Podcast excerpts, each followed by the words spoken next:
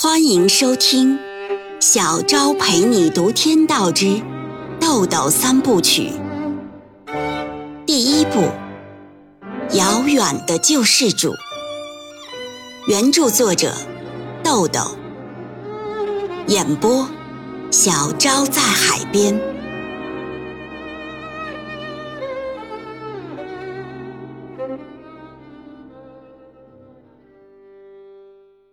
第二十七章，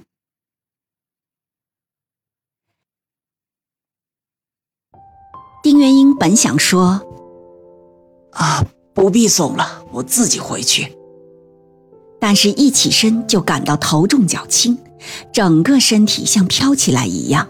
那句要面子的话没敢说出来。芮小丹和欧阳雪左右两边扶着丁元英走下楼。把他放到汽车的后座上，欧阳雪开车向南村小区驶去。芮小丹不时地透过后视镜观察他的状态。芮小丹和欧阳雪把丁元英送到家，两人就返回酒店。汽车驶离南村小区后，芮小丹问道：“欧阳，你今天怎么了？”欧阳雪开着车通过路口，没顾得上回答。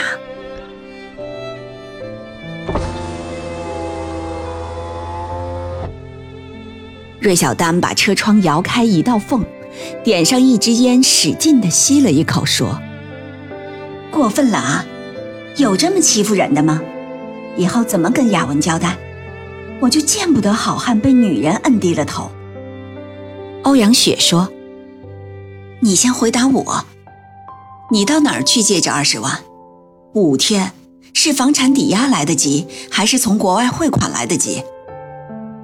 芮小丹迟疑了片刻，说：“嗯，去找我爸。”欧阳雪说：“我就知道你是打这主意。这么多年，你多做难的事儿都没理他，今天你为个男人就低头了。二十万呢？什么事儿能让你这么不理智？什么人能让你这么不计后果呢？”芮小丹没想过这些问题。经欧阳雪一提醒，突然愣住了。欧阳雪说：“唉，我除了从小被人欺负，长这么大我欺负过谁？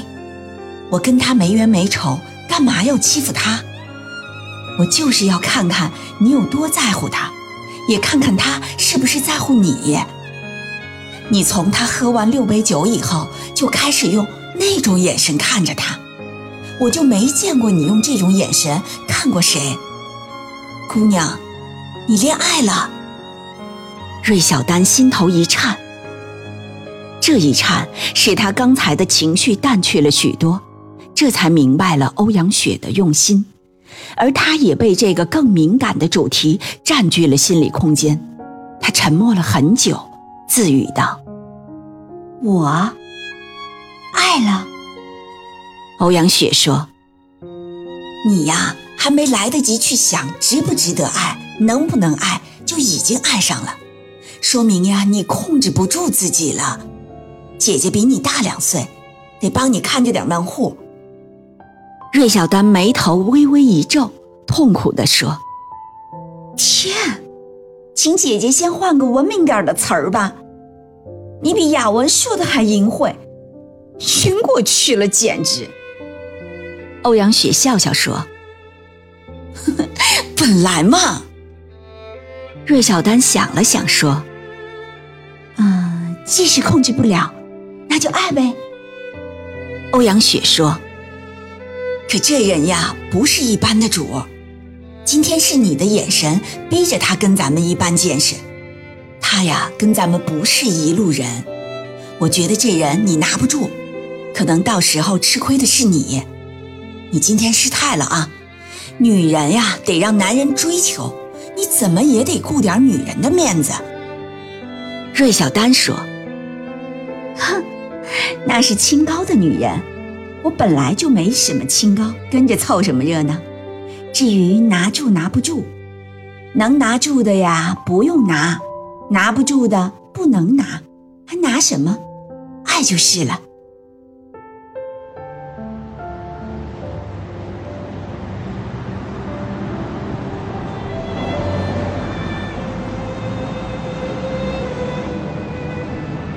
欧阳雪直到汽车开回维纳斯酒店，也没再说什么。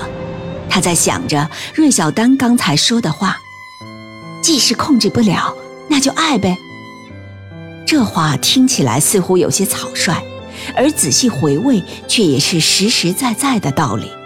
但道理归道理，他还是觉得芮小丹缺乏理性的思考。毕竟这事儿发生的太突然了。欧阳雪在酒店门口把车调过方向，两人都下了车。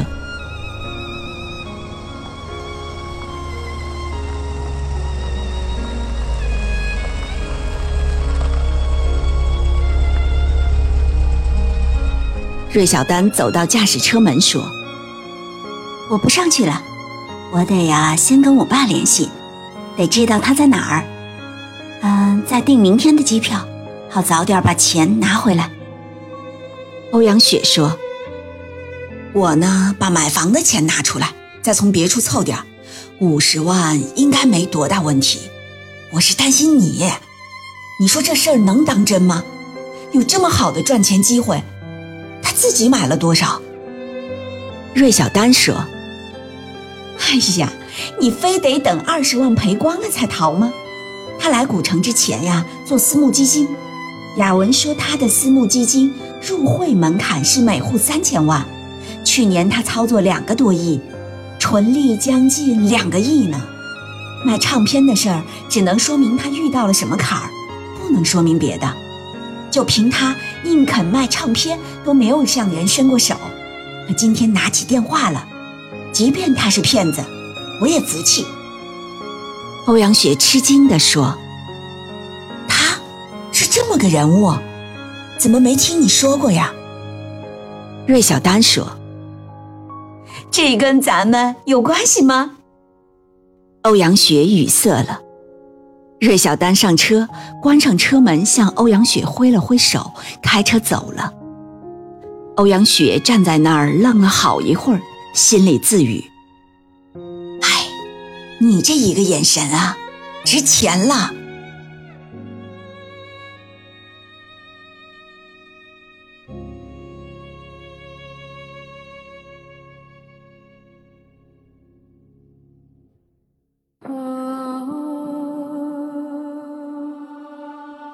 每晚八点，小昭陪你读《天道之豆豆三部曲》，每天更新一集，欢迎您的收听与订阅，我们不见不散哦。